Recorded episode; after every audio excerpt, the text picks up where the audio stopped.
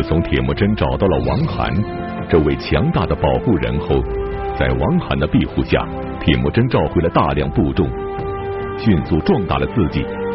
不但登上了蒙古部落大汗的宝座，更是两次打败了扎木合大军的进犯。如今，铁木真终于有实力去消灭世仇塔塔尔部落，为自己的家族报仇雪恨了。那么，铁木真的复仇行动会一帆风顺吗？他在复仇的过程中还会有什么意外收获呢？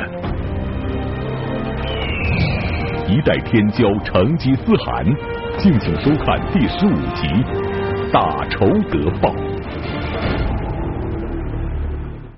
上一讲呢，咱们讲这个铁木真和王罕的联军打败了扎木合的部队，特别是呢，这个铁木真在打败了扎木合的部队之后啊，重创了呃参加扎木合联军的太赤乌和塔塔尔这些他的世仇，可以讲是大获全胜。所以铁木真非常高兴，当他这个收兵之后呢，就派人呢去找王罕的部队啊，因为扎木合本人没有没有没有找到，所以就派人去找王罕的部队。那么在这个过程当中，就是这个快马来报啊，说这个扎木合呀投奔了王罕了啊，然后这个两个人呢拔营走了，铁木真就非常不高兴。这个王罕作为自己的义父，怎么能收留仇人呢？这等于是父子之间第一次嫌隙就留下了，扎木合跑了，王罕也跑了，所以这个铁木真的弟弟呢，别了古台就跟这个铁木真讲说，既然他们跟咱们不是一条心，他们也走了，咱呀也就别去找他们了，是吧？不如趁此机会啊，消灭我们的世仇塔塔尔，为祖先报仇。铁木真一想也是啊，既然这个强扭的瓜不甜，王罕已经跑了。找他也没有意义了，干脆呢一鼓作气去消灭塔塔尔人吧。说明这个时候啊，铁木真的势力已经强大到足以单独作战了。原先我们看他跟那个蔑尔乞人打仗也好，跟那个扎木合联军作战也好，他都要拉上王罕一起啊，跟蔑尔乞人还要拉上扎木合一起。那么现在他已经有实力啊，自己去跟这个。世仇啊，塔塔尔人作战啊，为这个父祖报这个不共戴天的血海深仇了。塔塔尔人啊，已经两次败在铁木真手下了，所以塔塔尔人经过这两次败仗之后，已经是元气大伤。因此，铁木真听了自己的弟弟别勒古台的建议之后，就决定这一次。要给塔塔尔人以毁灭性打击，所以铁木真在公元一二零二年召集部众，就准备呢对塔塔尔人发动最后一击了。这个时候啊，铁木真呢已经具备了相当的实力，他要把塔塔尔人彻底消灭。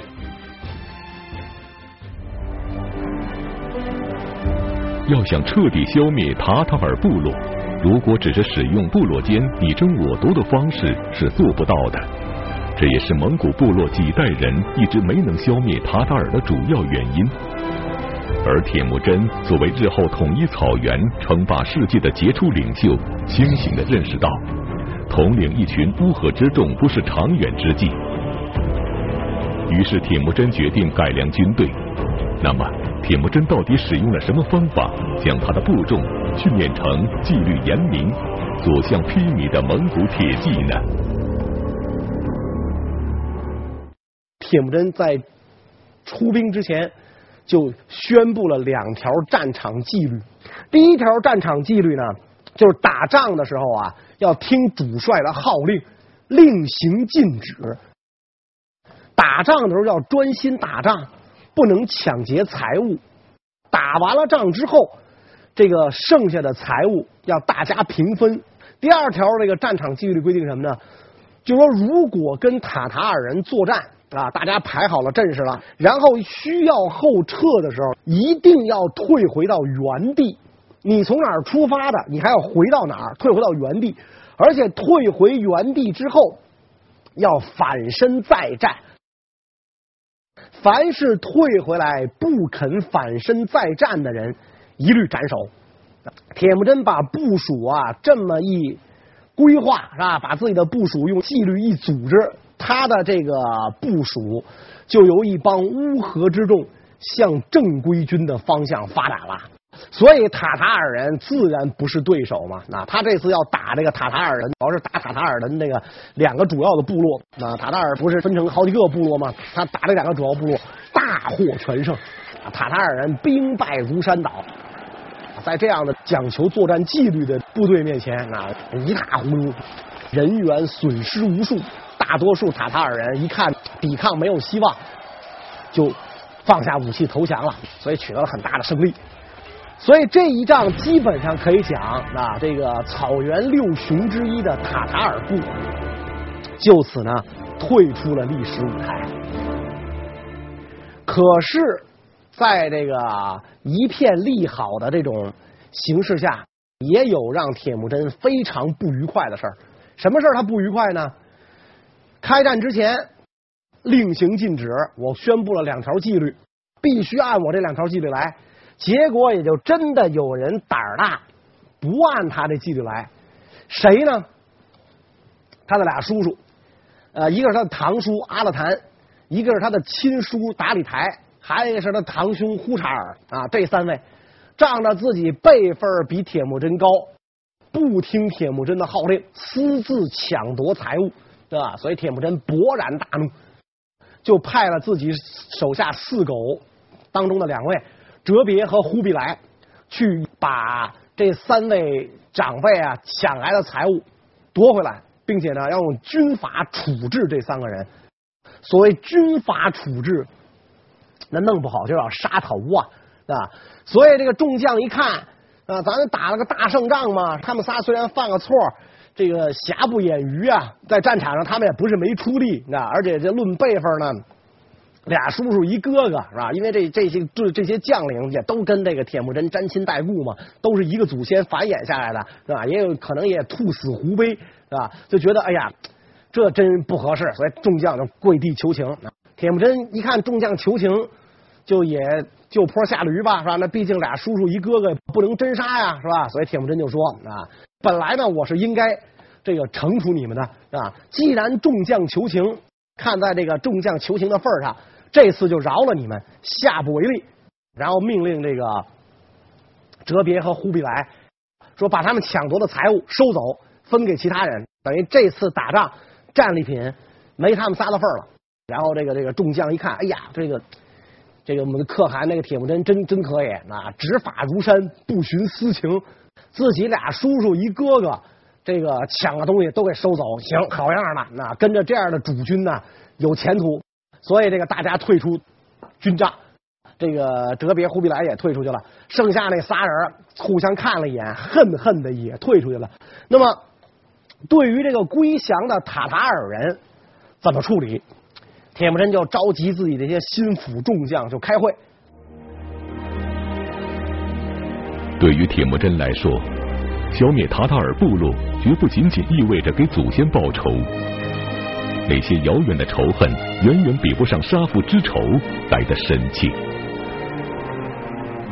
铁木真的父亲也速该正是被塔塔尔人在酒里下毒，才黯然离世。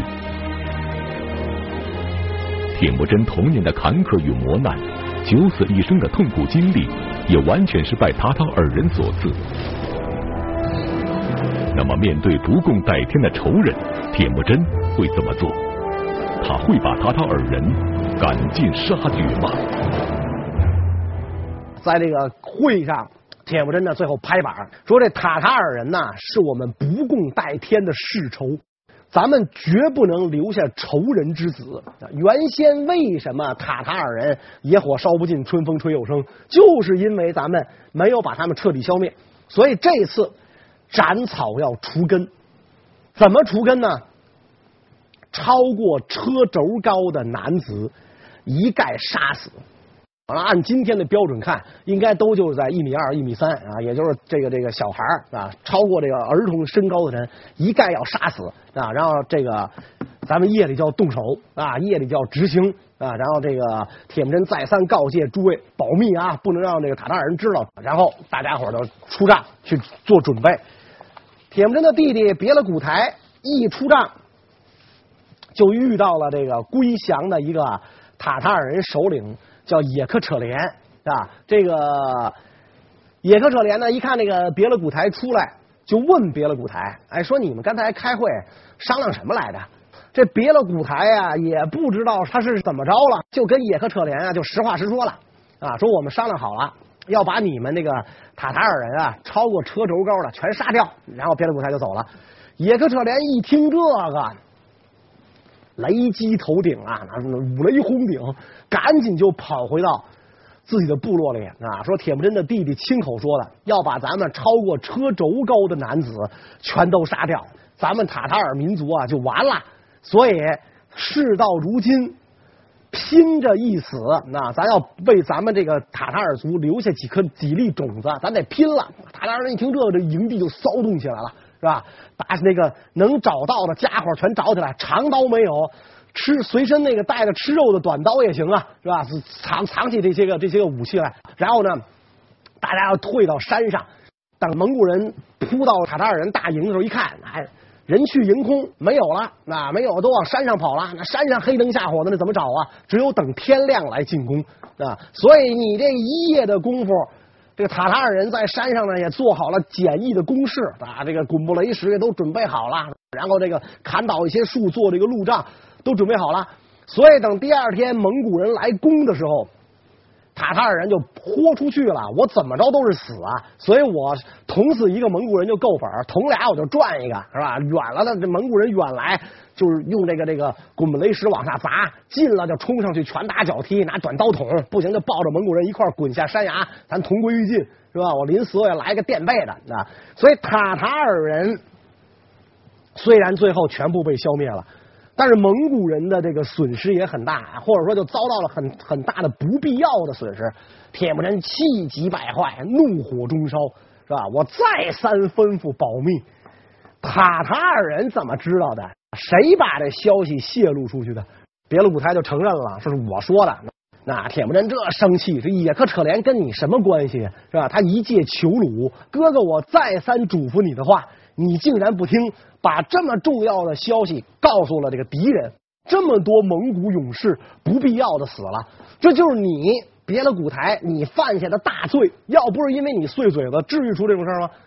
所以以后所有的军国要事，这些凡是咱商量大事儿这种会，你别了古台不准参加了。然后铁木真说：“给你个将功赎罪的机会，这个野克扯连抓来见我。”活要见人，死要见尸。别的舞台领命啊，翻身上马出去了啊！不大会儿功夫回来了，这个带着一个女人回来了啊！别的舞台跟那个铁木真讲说：“这野克扯连实在是找不着啊，也许呢已经死在乱军之中，被马踏如泥块了，没没地儿找去了，活不见人，死不见尸。”然后一指地上跪着的那女的啊，说：“这个女人呢？”是野克扯连的闺女啊，说您呐，拿她消消气儿吧。虽然付出了不必要的牺牲，但铁木真还是彻底消灭了塔塔尔部落，为祖先安巴还汗、父亲野足灾报了血海深仇。然而，塔塔尔部落的首领野克扯连的逃跑，却让铁木真怒不可遏。那么。他会将怒火转移到野克扯连女儿的身上吗？什么样的命运在等待着这个亡国丧家的弱女子呢？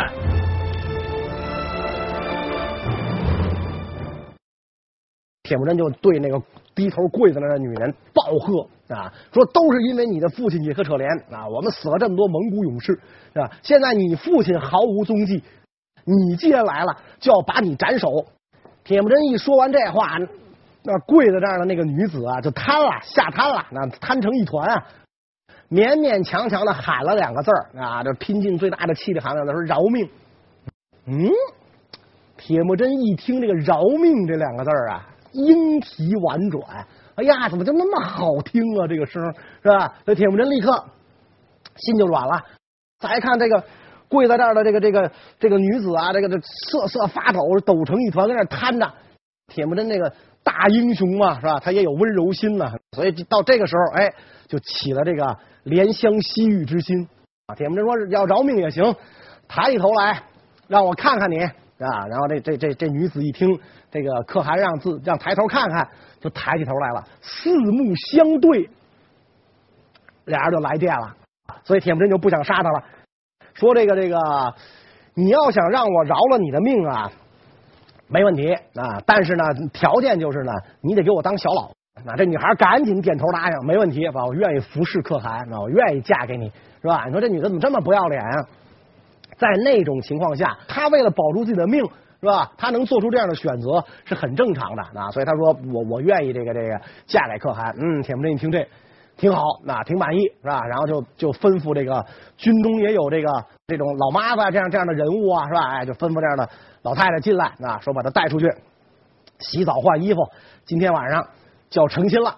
到了这个晚上啊，这个红烛高烧是吧？然后这个举行了蒙古式的婚礼，铁木真特别高兴，看着这女孩问啊，说你叫什么名字啊？这个这个这女孩说，我叫野素干啊，野素干啊。铁木真点点头啊，说这个好，真漂亮啊，好一个野素干啊，你真是个美女。说，你看你爸爸也可可怜，犯了那么大罪，你爸爸呢也有可能已经死在乱军之中。那你恨不恨我呀？你想这野素干他能怎么回答呀？他就是恨，他敢说吗？啊，野素干赶紧就跪在地上啊，说这个这个，那都是我父亲不好，是吧？说怎么我们塔塔尔人啊，本来就对不起您，是吧？您看您父亲、您曾祖父都是被我们塔塔尔人害死的，是吧？所以您来兴兵报仇。这个也对，您又饶我一命啊，还能让我这个服侍您，我感恩戴德啊。铁木真一听这话，你看这姑娘多会说话是吧？多乖巧。那铁木真非常高兴。铁木真说：“你看这个你这样的美人啊，要给我当小老婆啊，也很委屈是吧？说这个这么这么着吧，我留个夫人的位置给你啊。既然是夫人嘛，那就不是说妾啊，夫人的位置给你是吧？说你看好好不好啊？啊，这女孩一听，那当然特别好了。所以这个时候，大家已经酒也喝的特别好啊。所以铁木真跟自己的新婚夫人携手入洞房，一觉醒来，这个野素干呢起起床早啊，去服侍这个铁木真。铁木真睁开眼一看，野素干睡了一一宿，昨天也吓得够呛，是吧？这脸脸色都白了，睡了一宿。这个神态也恢复过来了，这这小脸红扑扑的透着粉，特别漂亮。铁木真看着这个野素干啊，嘿嘿跟那傻笑。那然后野素干就说：“他说你你看了一晚上了，你还没看够啊？说你这傻乐什么？你这看着我，你好看，我这真是看不够，好看。”结果野素干就多了一句嘴，说：“你要是看见我姐姐，你更看不够。”哎。铁木真一听有这事儿啊，说我也我也我呀，我把你姐姐也弄来啊，我想让你姐姐一块儿伺候我。结果这野素干就面露难色，说我姐姐她结婚了，她跟我不一样。说我姐姐她原来嫁过人，结婚了。那铁木真一挥手，那算什么呀？说没关系啊，说没关系，只要能找着你姐姐，我就让她来伺候我。野素干说那也挺好啊，什么姐妹俩都能伺候您，是吧？也挺好，我愿意把我这个您您不是许我一个夫人的这个位子吗？我愿意让给我姐姐。哎呀。铁木真一看这野素干真懂事儿，就叫这卫兵进帐，说去这个找野随啊，去给我找一美人去。这卫兵就面露难色，他不认得这野随谁呀？怎么找啊？铁木真瞪这卫兵一眼，蠢东西，上俘虏堆里去给我找，把最漂亮的人领来，见到最漂亮的女人，你给我领来，那肯定就是野随啊。卫兵一听恍然大悟，明白了，赶紧就颠颠颠就跑出去了，不大会儿功夫。就领来了一个倾国倾城的美人。按照草原上的生存法则，被征服的部落不是被杀，就是沦为奴隶，世世代代为征服自己的部落服务。而对于一个险些沦为奴隶的弱小女子来说，能够成为部落首领的妻子，无疑是最好的结果。因此，野素干才向铁木真推荐了自己的姐姐野遂。那么，已经成婚的野遂愿意改嫁给铁木真吗？她会和妹妹做出同样的选择吗？铁木真一看呐，果然这个野素干没说谎，这当姐姐的比妹妹还漂亮那铁木真特别高兴，就跟那个野速干讲啊，说行，你们姐俩先这个叙叙旧吧。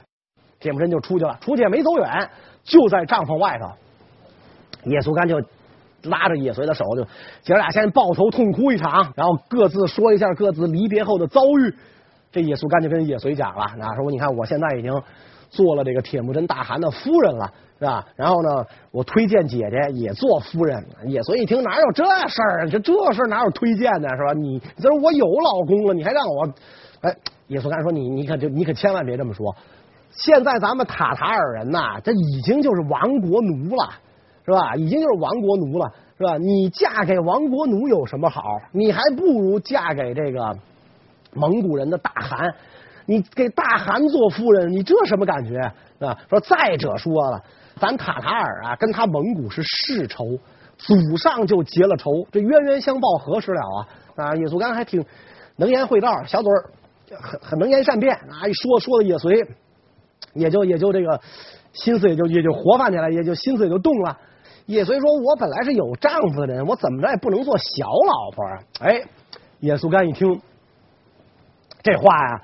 这话中有话是吧？他怎么着，他也不能做小老婆，那就说明他他要做大老婆，他就答应呗，是吧？所以野速干马上就跟这个这个野随就说啊，说他已经有妻子了，别人的心思啊，咱也不好猜，是吧？但是最起码妹妹我愿意把她许给的这个夫人的这个位子，我让给你。也随到这个时候，这个心思可能就更更活泛了。你看我这妹妹这么懂事是吧？我这个我这刚一过来好，我为正来，她为偏，你这什么感觉？这心思就活泛，但是你不能那么痛快就答应是吧？你那个昨天野速干痛快答应，那是有生命危险。这个时候没这种危险的时候，那怎么那得拿一把嘛是吧？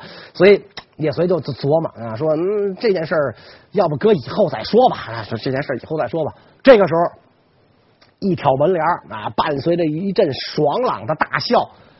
铁木真已经进来了啊！铁木真说：“还什么以后再说呀？就现在说吧，是吧？这个你哪找这么懂事的妹妹去？你妹妹愿意把这个夫人的位子让给你，这多好啊！”也随看铁木真闯进来，野随就往后躲，往自个儿妹妹后边身后边躲，是吧？野速干多懂事啊！那一看这种这种场面，就野速干就一挑门帘，他出去了，野随就想跟着出去，一下就被铁木真给拦住了，那跟铁木真撞个满怀。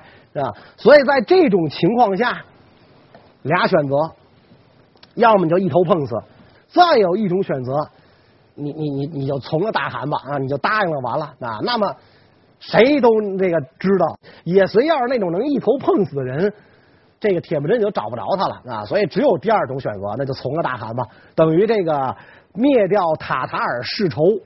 这个铁木真还得了两两个美人啊，得了两位夫人，后来都封为皇后嘛。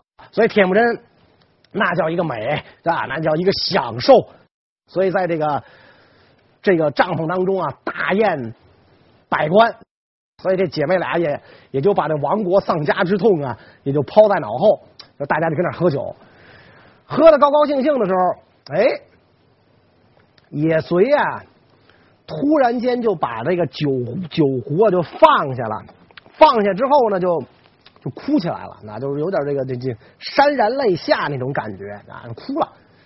铁木真一看，铁木真多聪明的人啊啊！一看，哎，这野随他哭个什么劲儿啊？是吧？刚才还好好的呢，是吧？怎么突然间哭了？哦，明白了啊！铁木真马上命令自己的手下两大纳克尔，他的左膀右臂。博尔术和木华黎啊，换二人啊，来，你们俩去，让这个今天所有在营地里的人，男女老幼，男女老幼一家一家的集中啊，按户集中，不是自己这户的人不许进来，他不是你们家人，你不许往你们家领，否则的话是吧？谁领了外人进自己家？我惩罚他一家子啊！赶紧去，赶紧给我办这件事。博尔术和木华黎两个人领命出去传令，哗哗哗哗，大家赶紧就归队啊！这这这这个各回各家，各找各妈，赶紧就归队。都归队完了之后，一位神情黯淡的男青年啊，孤零零的站在那儿，哪家的他也不是，也没人敢领他。铁木真一看，这就对了，就问这个男青年：“你谁呀？啊，你什么人啊？你想来干什么呀？”啊，这个男青年一看，事到如今，躲也躲不掉了，啊，所以我好汉行不更名，坐不改姓，我就是野随的丈夫，我找野随来了。铁木真一听，是吧？怒从心头起啊！你找野随来了，你还想让我把野随还给你？你这是找死！吩咐左右推出去斩了。这个男青年啊，就就被这个拉到外边，咔嚓一刀就杀了，是吧？野随一看自己的前夫就这样死于非命，是吧？这眼泪跟断线的珍珠似的往下掉，那但是敢敢怒不敢言啊，是吧？所以这个。铁木真就冲野速干使了个眼色，野速干就赶紧把把野野随搀到这后帐啊，就一番好言相劝啊，所以野随可能难受了将近一个晚上啊，第二天也就把这事儿就就忘掉了。那从此之后呢，就死心塌地的侍奉铁木真。哎，这所以这个铁木真等于新婚燕尔啊，得为两位夫人，又灭掉了世仇塔塔尔，草原六雄已经去了一雄了，是吧？那非常高兴。那么这个时候。他看了啊，塔塔尔人是被灭掉了，还有一个强敌未灭，也就是说，趁着这个功夫是吧，把这个蔑尔乞人也灭掉多好啊！蔑尔乞人跟我仇也不小啊，杀父之仇，夺妻之恨，你要不报，你不是人。跟塔塔尔是杀父之仇，跟蔑尔乞是夺妻之恨，正好这俩部落占全了啊，所以我要把这个蔑尔乞。也杀掉啊！也杀掉，整顿军马，准备跟蔑尔乞人决一死战。塔塔尔部落的灭亡彻底改变了草原上的势力格局，漠南河以东从此成为蒙古部落的势力范围。原本东边的塔塔尔和北部的蔑尔乞对蒙古部落形成的夹击之势就此瓦解。一切已经越来越向对铁木真有利的方向发展。正当铁木真踌躇满志，打算一举荡平蔑尔乞的时候，却传来一个消息：蔑尔乞被消灭了。那么，这到底是谁干的？这件事儿对铁木真来说是好是坏呢？在这个时候。探马来报说：“可汗，不用咱费事儿了，蔑尔乞人已经完蛋了。”嗯，铁木真特特别吃惊，是吧？我还没出兵呢，这帮人怎么没了？谁干的呢？您的义父王憨啊，克烈部干的啊！克烈部呢，趁着咱们打塔塔尔的机会，出兵消灭了蔑尔乞啊，大获全胜。铁木真一听这个。脸色咵就沉下来了。他打蔑尔乞，他为什么不跟我商量一下？他都知道蔑尔乞跟我是这样大的仇恨，是吧？他跟我商量一下，咱两路夹击，也不至于让托黑托阿跑了啊。铁木真越想啊，心里这个火他就越往上窜，是吧？是我起兵的时候，王憨是帮助过我，是吧？王憨帮过我打蔑尔乞，那把我老婆夺回来，这是一次他帮我，是吧？然后这个王憨呢？还帮助过我这个打败扎木合联军，呃，这也是一次。这两处恩我记着呢。问题是我们家从我爸爸那个时候起就帮他王憨呢，他怎么就都忘了呢？对吧？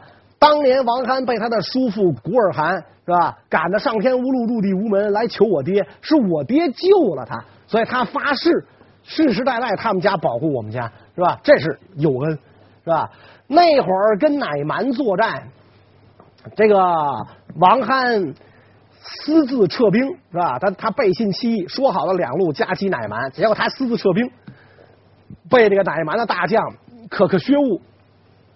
抄了他的后路啊！他他的儿子儿媳妇都让人抢走了，不是我派博尔术、博尔忽、木华黎、赤老温才把他儿子儿媳妇夺回来吗？才把他们家的这个这个金银财宝什么这个牲畜给他夺回来吗？是吧？这恩他怎么就不记得呢？铁木真就想想啊，王憨这个人不地道啊，跟这样的人合作呀，长久不了，早晚跟王憨必有一战。那么铁木真跟王憨后来到底打起来没打起来呢？关于这个问题呢，我们下一讲再讲。谢谢大家。